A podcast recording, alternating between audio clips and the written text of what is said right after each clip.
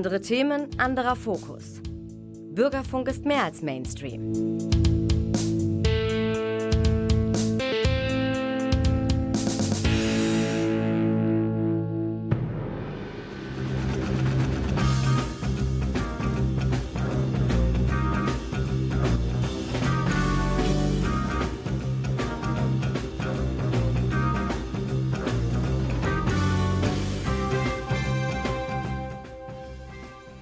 Herzlich willkommen zum Theatertalk, der Radiosendung von und mit dem Theater Münster. Mein Name ist Viktoria Weich und ich bin leitende Schauspieldramaturgin am Theater. In der heutigen Sendung geht es um Tanz und um Musiktheater für junge Menschen. Zu Gast im Studio sind Tanzdirektorin und Chefchoreografin Lillian Stillwell und ihr Dramaturg G.E. Patterson. Es kommt die Komponistin Helena Canovas Pares und Dramaturgin und Theaterpädagogin Anna Abrahams. Und nach einer kleinen Musik werden wir zunächst mit Lillian und G.E. über die kommende Tanzpremiere Eroica Sacre sprechen.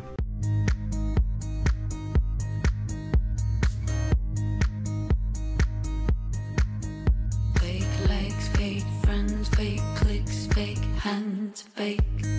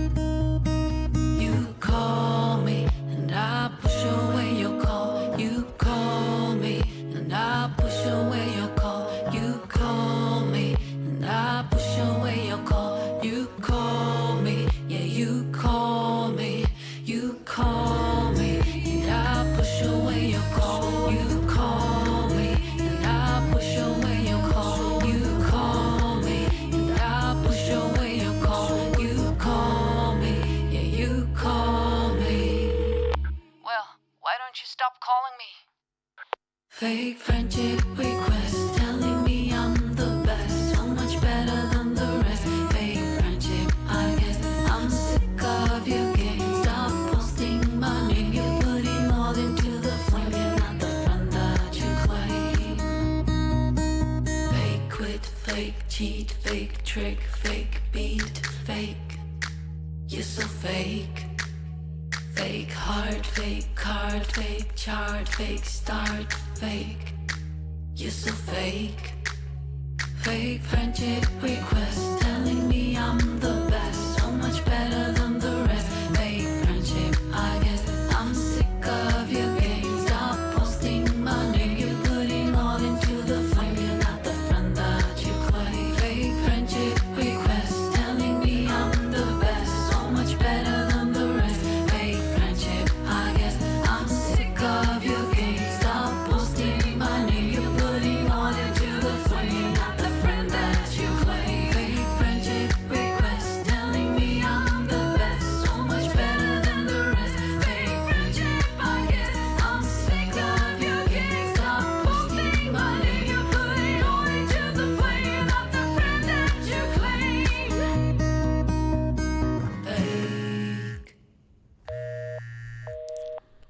Hier ist der Theatertalk. Mein Name ist Viktoria Weich und heute sind zu Gast Lillian Stillwell, Tanzdirektorin und Chefchoreografin am Theater Münster.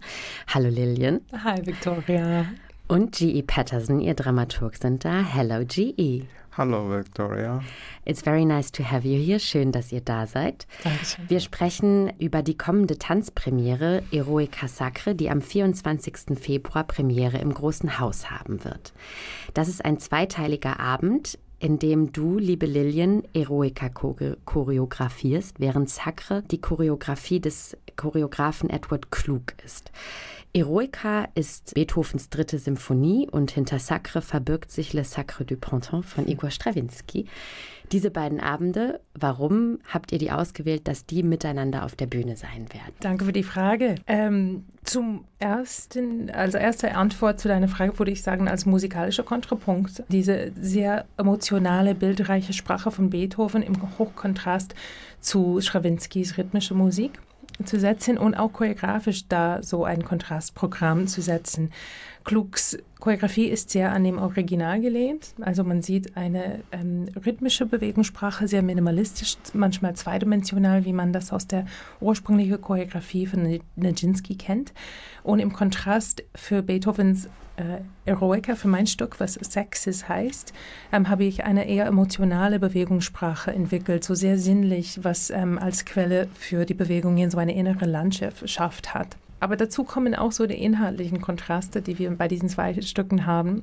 Und ähm, wir sehen dadurch durch, in dem zweiten Teil bei Sacre du Printemps so einen ganz alten Ritus aus dem Prix Christuszeit, in dem ein Frauenkörper, also eine Frau muss geopfert werden von der Gesellschaft, damit die Gesellschaft weiter furchtbar ist und ähm, weitere Menschen in die Welt bringen kann diese sind immer noch Themen in der Gesellschaft. So was für eine Präsenz hat der weibliche Körper? Was ist der Welt von der Wert von der weiblichen Körper? Und ich wollte gegen diesen barbarischen Ritus so ein ganz anderes Bild stellen. Und vielleicht kann ich das am besten beschreiben, wenn ich die, die Schlussaspekte beschreibe. Im Sakra sehen wir diese Körper, was, was weggeschmissen wird. Und in Sexes sehen wir zum Schluss eine pluralistischen Gesellschaft, wo niemandem stirbt.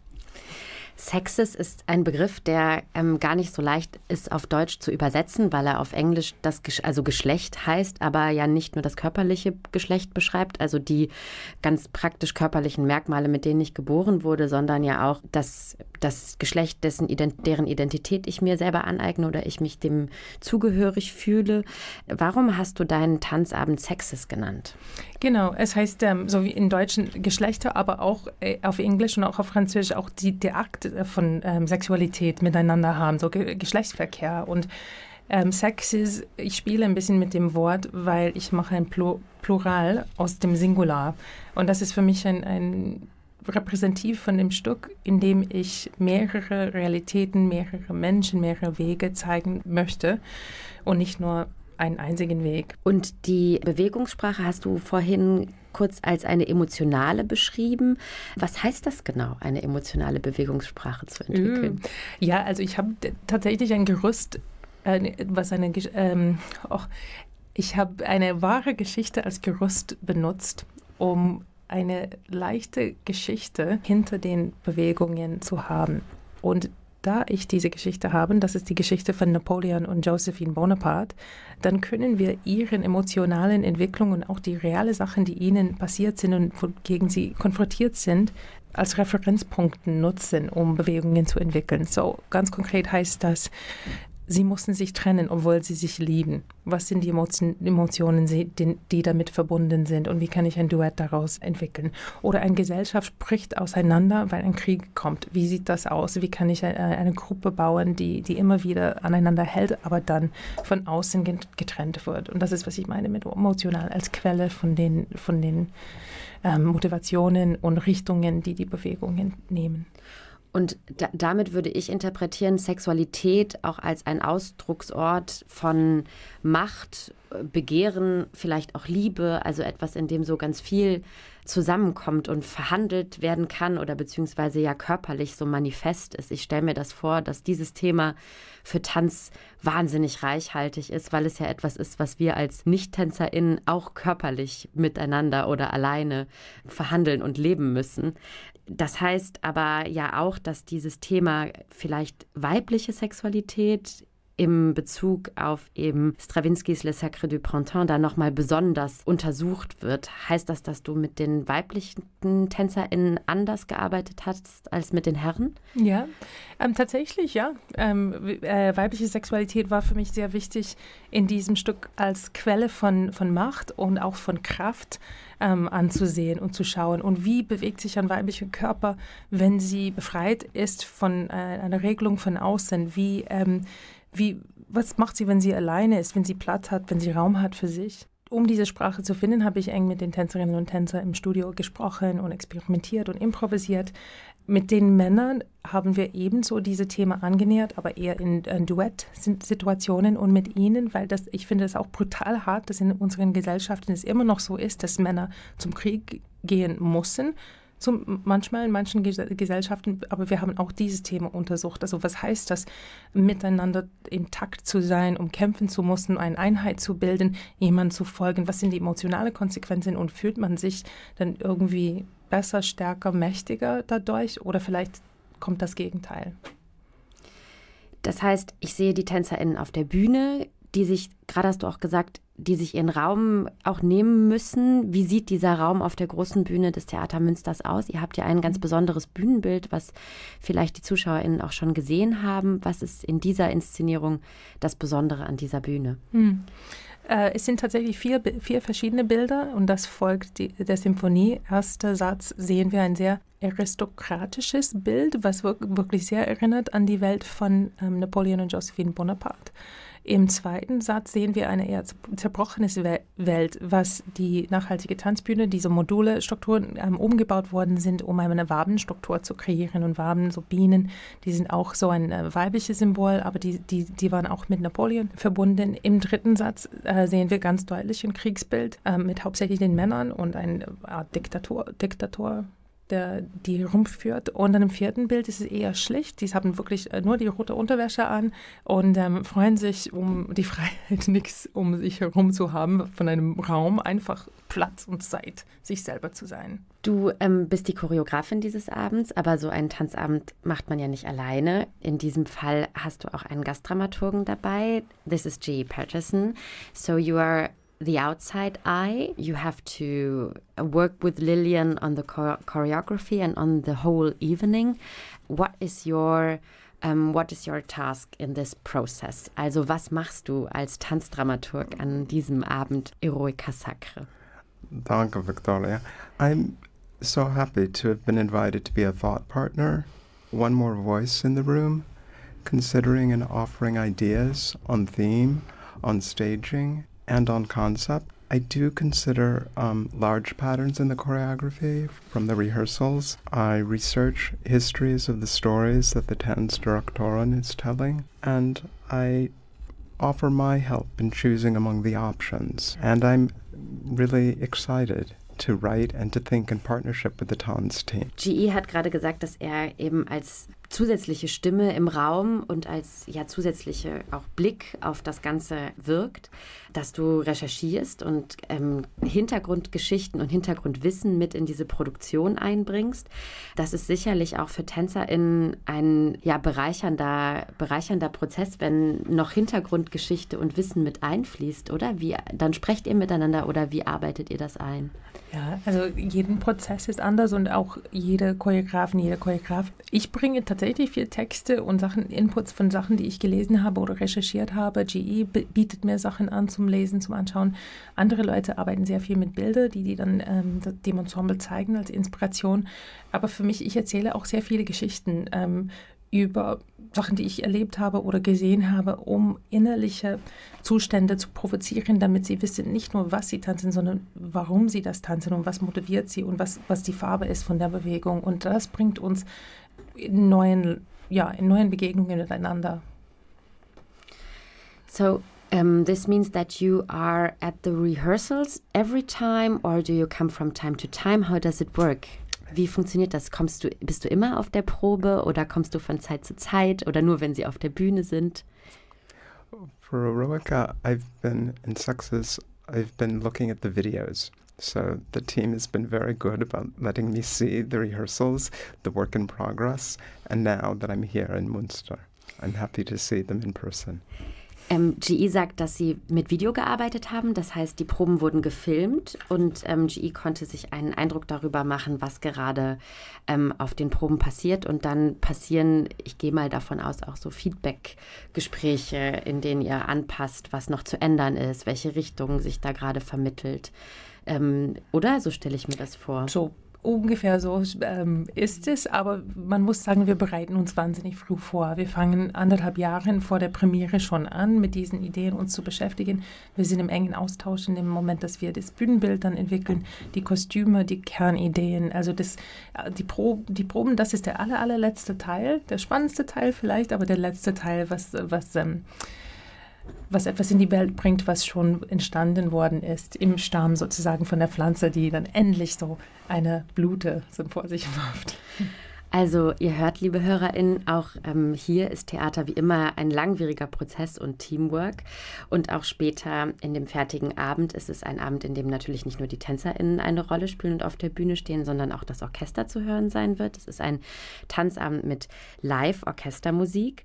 Ähm, das Sinfonieorchester Münster wird unter der Leitung von Henning Ehlert eben ähm, Le Sacre du Printemps spielen und äh, Beethovens dritte Sinfonie. Ähm, ich lade Sie ganz herzlich ein zur Premiere am 24.02. dem Ganzen beizuwohnen. Weitere Vorstellungen sind am 1., 16. und 28. März. Und dann kann man Eroica Sacre noch regelmäßig bis zum Sommer im Theater Münster sehen. Und damit Sie einen kleinen Eindruck und Höreindruck bekommen, hören wir jetzt zum Abschluss ähm, einen kleinen Ausschnitt aus Beethovens dritter Sinfonie aus Eroica. Und ich bedanke mich bei euch beiden, dass ihr da wart. Thank you for being at Theater Talk. Toi, toi, toi. Thank you. Danke.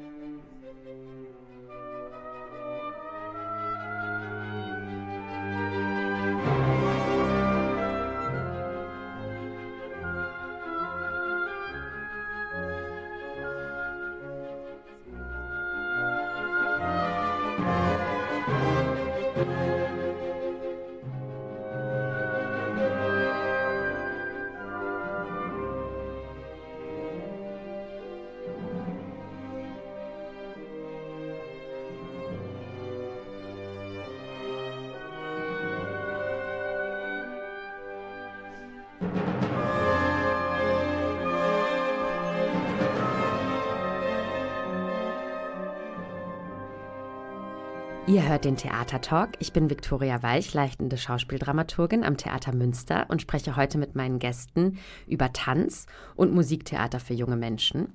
Über Eroica Sacre haben wir gerade schon gesprochen und nun nähern wir uns der nächsten Produktion des Theaters, Imperium der Illusionen. Ähm, und da sind heute bei mir Anne Abrahams, Theaterpädagogin und Dramaturgin im Jungen Theater und ähm, Helena Canovas Perez, Komponistin. Hallo ihr zwei. Hi. Hallo. Schön, dass wir hier sein dürfen. Schön, dass ihr da seid. Super schön. Imperium der Illusionen ist Musiktheater für junge Menschen, also für alle ab 13 Jahren. Es ist eine Oper, zu der du, liebe Helena, die Musik komponiert hast. Und das Ganze wird dann mit einem Libretto von Carina Sophie Eberle auf die Bühne gebracht. Du bist also Komponistin, ähm, du kommst aus Barcelona ähm, und arbeitest noch nicht ganz so lange in dem Beruf, aber schon sehr versiert. Wie war denn dein künstlerischer Werdegang und wer bist du? Also ich komme aus einem kleinen Dorf äh, in der Nähe von Barcelona tatsächlich. Äh, dort habe ich als Kind einfach Musik gelernt. Und es war so, dass, was mir einfach immer faszinierte, es war nicht so ganz Klavier spielen oder singen, sondern die Musiktheorie und die Musik zu verstehen. Und dann habe ich entschieden, ein bisschen abenteuerlich Komposition zu studieren.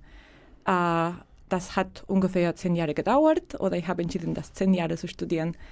Und in, im Studium habe ich auch ganz klar gesehen, dass eigentlich, was ich am, am liebsten mache mit der Komposition, ist, in Geschichten zu, zu gestalten. Und darauf bin ich ein bisschen zur Welt von Musiktheater und Oper äh, gewandert, sozusagen. Ich schreibe auch sehr gerne elektronische Musik und instrumentale Musik, aber es ist halt so, dass ganz mein Wunsch war, zur Operkomposition zu gehen.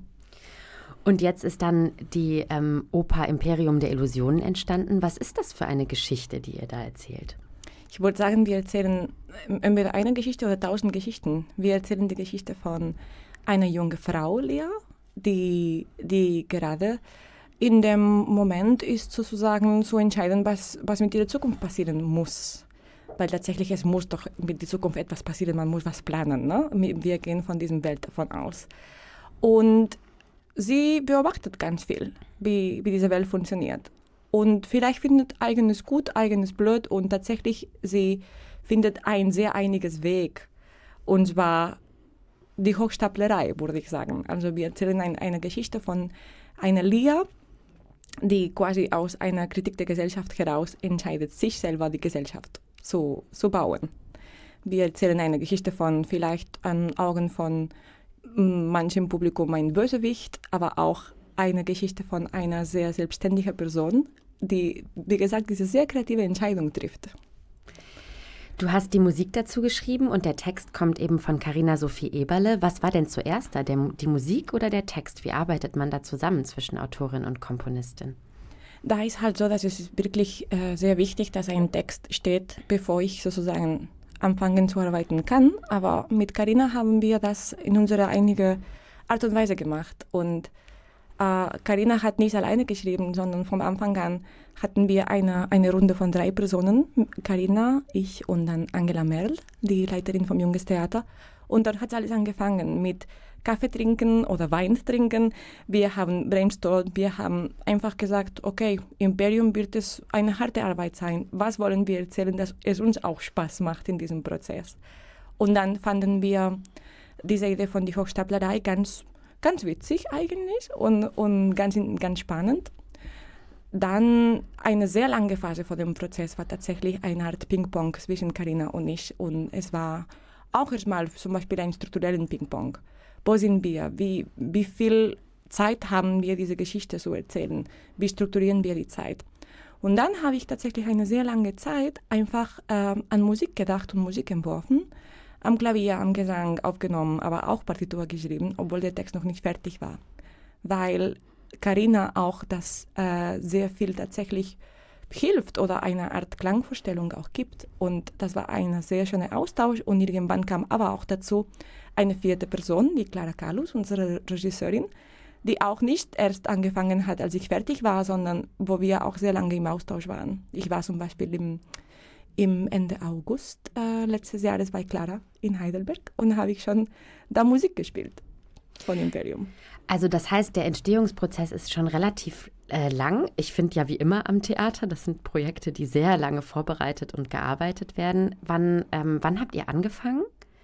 Ich glaube, der erste Zoom tatsächlich war gegen Juni 2021. Und die Zeit brauchen wir auf jeden Fall. Äh, meine Partiturabgabe war Oktober 2023 und ist wirklich eine sehr lange Zeit. Äh, aber es ist sehr nötig, weil man, man braucht auch diese Zeit zum frei überlegen, zum Freidenken und nicht die ganze Zeit sozusagen am Machen sein. Tatsächlich denke ich aber manchmal oder dachte ich äh, in 2021, uff, ich muss wirklich komponieren wollen bis 2024. Ich kann nicht einen anderen Werdegang jetzt wechseln, weil eben diese Kompromisse immer sehr im Voraus entstehen. Und dann bist du aber ja jetzt auch bei den Proben dabei gewesen. Ähm, was ist da deine Aufgabe dann? Das ist tatsächlich, äh, man kann das nicht nehmen als die Aufgabe von jeder Komponistin. Tatsächlich, es war mein Wunsch, auch in die Proben zu sein, weil es ist auch für mich eine sehr besondere Situation. Und für mich entsteht Imperium als Werk eher am Samstag. Also ich habe gearbeitet sehr lange und ich habe äh, eine Partiturabgabe gemacht, wie gesagt, im, im Oktober. Aber das ganze Prozess hat auch die Oper genau einfach geändert, einfach verwässert, würde ich sagen. Und dieses Austausch, die ich mit Karina hatte und dann mit Clara, hat sich verbreitet an dem Austausch, die ich mit den Darstellerinnen habe und Sängerinnen, aber auch mit der musikalischen Einstudierung sehr viel. Und wir haben einfach, äh, natürlich sieht man anderen, anders die Sachen, wenn man zu Hause ist am Komponieren. Und beim Probenprozess natürlich entwickelt sich sehr viel. Und außerdem, Imperium ist eine, eine Herausforderung auch sehr stark für die Sängerinnen und für die Darstellerinnen. Die Musik äh, ist auch nicht leicht zu lernen. Und jedes Gespräch, äh, die ich haben konnte, die, die sie vielleicht ein bisschen helfen würde, war für mich eine Freude. Und tatsächlich auch zu sehen, wie einfach wie diese Oper in die Wirklichkeit entsteht. Du hast es jetzt ähm, ja schon angesprochen. Also auf der Bühne sind Sängerinnen und Sänger ähm, und zwei Schauspielerinnen, die im jungen Theaterensemble sind. Ähm, das heißt, es treffen Menschen mit unterschiedlichen Ausbildungen aufeinander. Dazu kommt natürlich auch noch das Orchester. Also es ist ähm, wie in einer Oper üblich. Ähm, Live-Musik ähm, mit auf der Bühne oder beziehungsweise davor. Ich weiß nicht, noch nicht genau, wie eure Bühne aussieht. da kommen sehr verschiedene Talente zusammen. ist das denn ein Abend, den du als klassische Oper einkategorisieren würdest oder ist es was Offeneres? Wie ist da für dich selber der, der Genrebegriff? Tatsächlich ist es so, dass ich denke, für die Mehrheit der Gesellschaft, und das ist auch sehr generationenübergreifend, wenn man Musiktheater sagt oder Oper sagt, man hat eine sehr klare Vorstellung von einer Ästhetik, von einer Kleidung, die man in solche Veranstaltungen trägt und so weiter und so weiter. Aber in die Wirklichkeit kann Oper wirklich alles sein. Und wie du gerade sagtest, äh, es ist gerade in dieser Oper, aber auch einfach auch generell treffen sich diese mehrere Elemente, ne? auch natürlich Bühnenbild oder bei uns Videokunst und so weiter. Es hat tausend Möglichkeiten. Ich würde das nicht unbedingt äh, wie eine klassische Oper äh, beschreiben, aber ich mag schon, dass wir das Wort Oper benutzen, weil ich denke, dass Oper darf alles sein.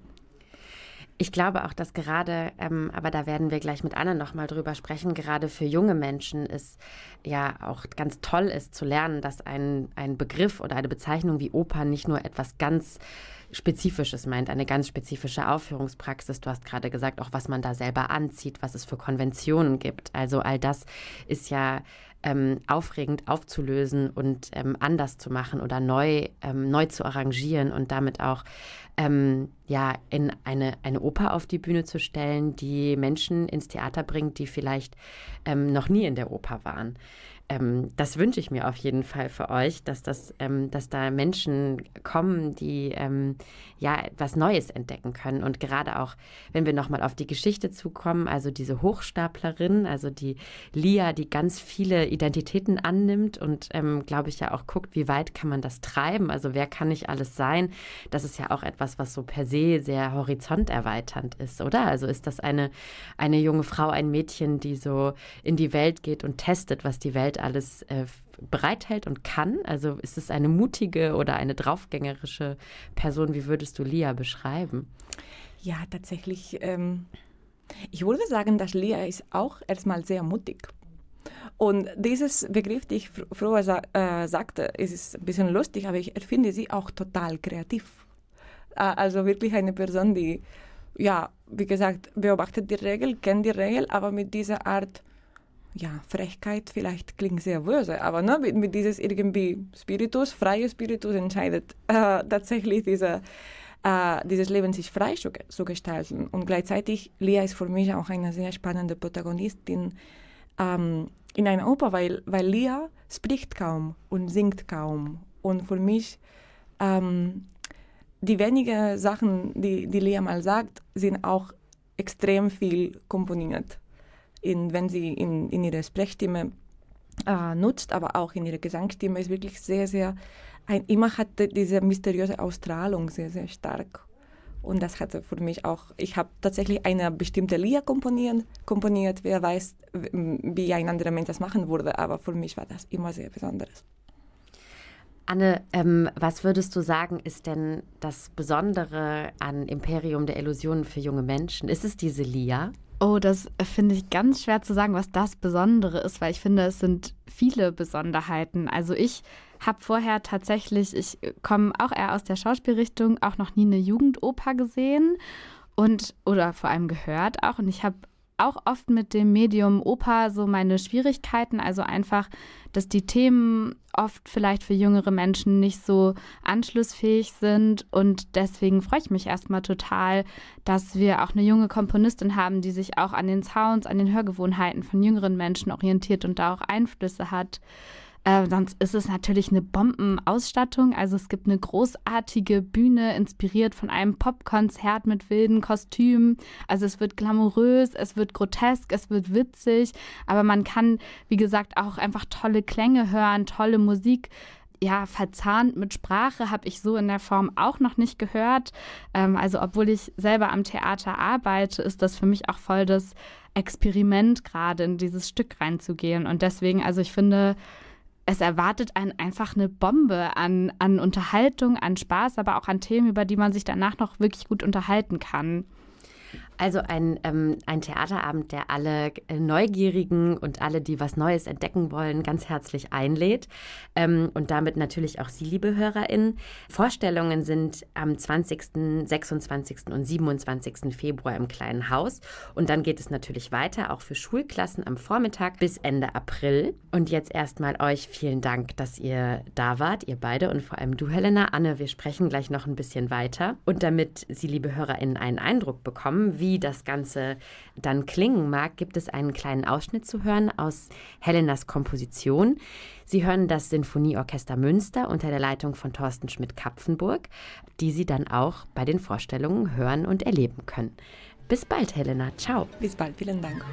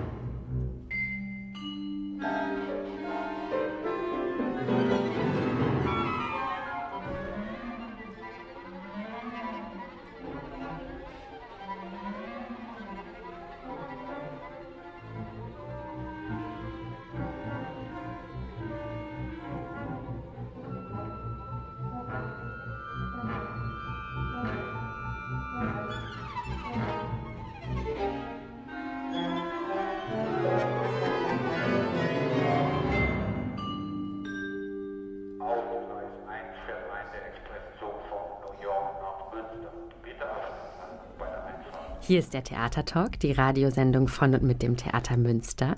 Ihr hört äh, mich, Viktoria Weich, und zu Gast ist noch Anne Abrahams, Theaterpädagogin und Dramaturgin am Jungen Theater. Hallo Anne. Hallo. Wir haben ähm, eben schon über Imperium der Illusionen gesprochen. Vorher haben wir über den Tanzamt Eroica Sacre geredet. Und jetzt möchten wir ausgehend von Imperium der Illusionen, was eine Oper für junge Menschen ab 13 Jahren ist, ein bisschen darüber sprechen, wie man überhaupt Theater für junge Leute macht. Und du hast eben gesagt, dass Imperium ein Stück ist, das ja die Konvention Oper aufweicht und vielleicht ja sich nicht damit beschäftigt, welchen schicken Frack ich in der Oper anziehen muss, sondern ich mich in die Musik fallen lassen kann und in die Geschichte. Ist es etwas Besonderes, äh, Musiktheater da jungen Menschen näher zu bringen? Hast du das Gefühl, die Hürde ist größer als bei Schauspiel? Mm, ja, habe ich schon das Gefühl, dass die Hürde größer ist. Äh, ich glaube, das hat zum einen damit zu tun, dass Oper weniger Teil des Lebens von Jugendlichen ist in der Regel äh, als Schauspiel. Ich meine, wenn ich eine Serie gucke, sehe ich ja auch Schauspiel. Das fühlt sich natürlich ganz anders an als Theaterschauspiel, aber ich glaube, dass Jugendliche deswegen öfter einfach mit Schauspiel konfrontiert sind, weil es halt ohnehin Teil ihres Alltags ist. Vielleicht nicht Theaterschauspiel, aber da ist dann vielleicht noch mal eine Barriere obendrauf, wenn die Leute auf einmal das, was sie, äh, was sie denken, singen oder so. Das ist, glaube ich, das eine. Und das nächste ist, dass in meiner persönlichen Wahrnehmung, genau wie du es schon gesagt hast, Oper tatsächlich oft ein bisschen ja nochmal mehr so einen Hochkultur-Touch hat. Das heißt, das Publikum ist oft älter, auch oft nochmal, äh, wie du schon sagst, aufgehübschter.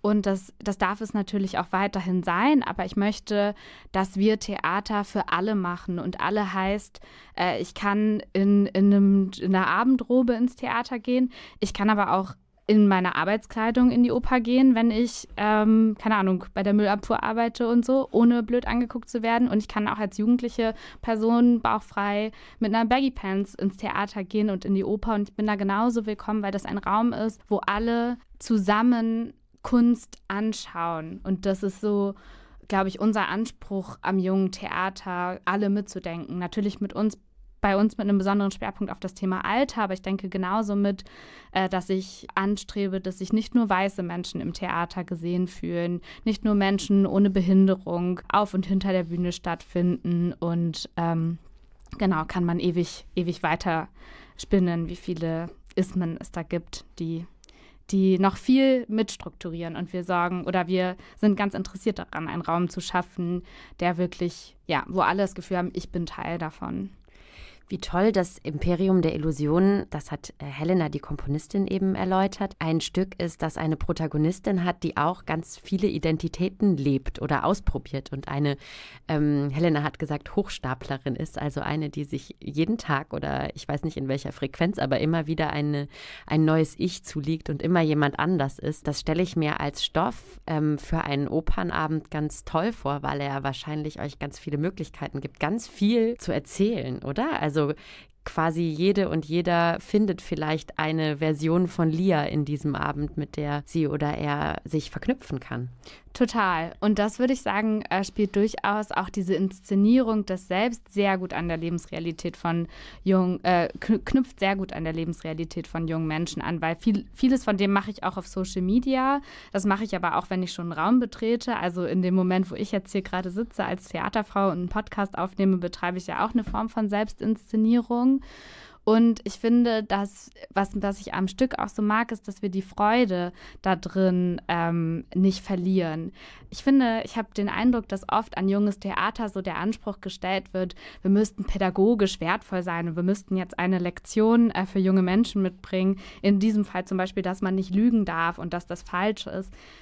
Und das will ich gar nicht absprechen, aber ich finde, das wäre zu kurz gegriffen. Ähm, und ich finde, die Frage, sich zu stellen, ist, sind die gegeben, also sind die Chancen, die ich habe, fair? Und ist es dann so unfair, wenn ich in ein unfaires System geboren bin, das System zu untergraben, finde ich total spannend. Und ich finde den Anspruch an junges Publikum, dass wir jetzt den Leuten was beibringen müssten, weniger als das andere Sparten müssen, ähm, finde ich, nimmt junges Publikum gar nicht ernst.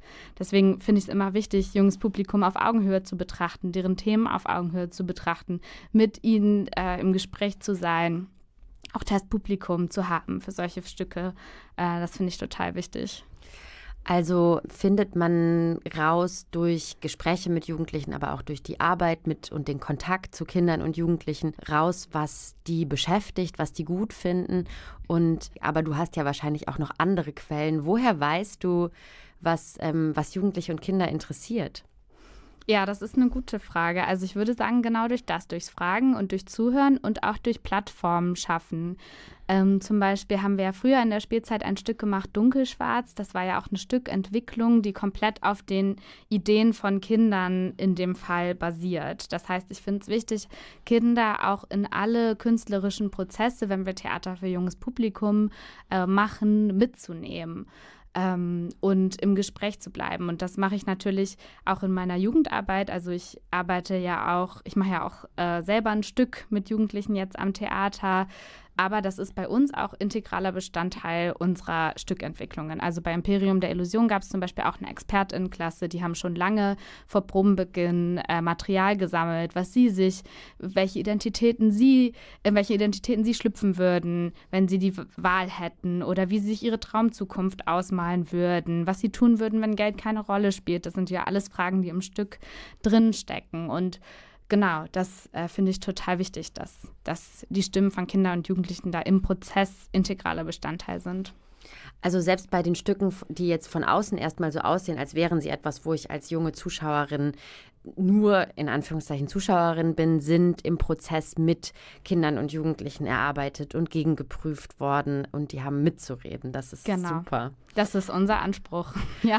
Und wenn das aber nicht reicht, also weil für Kinder und Jugendliche ist es ja nicht immer ja das einzige Begehr, auf einem Stuhl stillzusitzen für ein bis zwei Stunden, sondern auch selber mitzumachen. Was kann man alles machen am Theater Münster, wenn man ein junger Mensch ist und mitmachen möchte? Ja, da gibt es äh, mannigfaltig viele Möglichkeiten. Also zum einen haben wir die Labore. Ähm, die erarbeiten über das ganze Schuljahr eigene Theaterstücke, auch in sehr unterschiedlichen Kunstformen. Also hier in Münster sind wir ja ein Fünf-Spartenhaus mit unterschiedlichen Kunstformen und das spiegelt sich auch in unserem Laborangebot wieder. Also wir haben ein Schauspiellabor, ein Tanzlabor, ein Musiktheaterlabor und äh, noch einmal ein spezifisch inklusives Theaterlabor, wobei zu sagen ist, dass in allen Laboren äh, Menschen mit und ohne Behinderung zusammenarbeiten. Aber das inklusive Labor probt nochmal spezifisch auf barrierefreien Probebühnen und hat äh, GebärdendolmetscherInnen dabei. Also das sind Möglichkeiten, bei uns auf der Bühne zu stehen. Das wird alles passieren auf unserem großen Festival vom Jungen Theater. Das findet vom 28. bis zum 30. Juni bei uns statt. Und da ist wirklich Ausnahmezustand. Also das ist der absolute Hammer, denn da haben wir komplett das kleine Haus und das Studio äh, sowie Theatertreff und Ruine nur für uns, machen da ein Festivalzentrum mit Planschbecken, Kicker, Fotostation, Karaokeabenden, Partys und so weiter. Also ein fettes Rahmenprogramm. Natürlich auch irgendwie künstlerische Workshops, Schauspielworkshops, Tattoo-Drawing-Workshop hatten wir letztes Jahr. Und dort führen eben die Labore auf, die auf der Bühne stehen. Das sind die vier, die ich gerade genannt habe. Und das Tolle ist aber auch, dass Jugendliche auch hinter den Kulissen an allen Schlüsselpositionen eigentlich mitarbeiten dürfen. Das heißt, das Festival wird geplant vom Festivallabor, äh, die dann die entscheiden, welche Workshops wollen wir haben, was haben wir abends Bock zu machen. Äh, dafür kann man sich tatsächlich auch noch bei uns anmelden. Wo denn? Unter jungestheater.stadt-münster.de. Muenster.de. Muenster. äh, genau, bei, beim Festivallabor kann man mitplanen. Es gibt auch ein Techniklabor, das heißt, äh, technisch ausgestattet wird das Festival auch durch Jugendliche. Da kann man sich auch noch anmelden und ein Creator-Labor. Das heißt, Jugendliche machen auch die kompletten Poster, Festivalbändchen, äh, die komplette grafischen Sachen fertig. Genau. Also, liebe Hörerinnen und Hörer, das heißt, es ist die Gelegenheit für, jung, für Sie oder euch als junge Menschen, das Theater zu übernehmen. So klingt es, ja, oder? Ja, so ist es wirklich. Äh, für drei Tage ist es unser. Sehr gut. Ähm, ich bin mir sicher, wir werden dann im Frühsommer nochmal darüber sprechen. Aber für heute ist der Theatertalk schon vorbei. Ähm, vielen Dank für deinen Einblick äh, in die Arbeit als Theaterpädagogin und Dramaturgin im Jungen Theater. Es geht also ums Mitmachen, unbedingt. Und an dieser Stelle verabschiede ich mich und verabschiede dich, liebe Anne. Danke, dass du da warst. Ähm, Sie hörten den Theatertalk. Ich bin Viktoria Weich und danke nochmal an alle, die heute da waren. Also eben Anne, dann Helena Canovas Perez, schön, dass du da warst. Und dann noch an Lillian Stilwell und G.E. Patterson, die schon wieder weg sind. Und natürlich auch danke an Medienforum Münster e.V. und die beiden Herren hinter der Glasscheibe, die heute die Sendung produzieren. Einmal Klaus Blödo und Ernst Wissmann. Danke für eure Arbeit und auf Wiedersehen.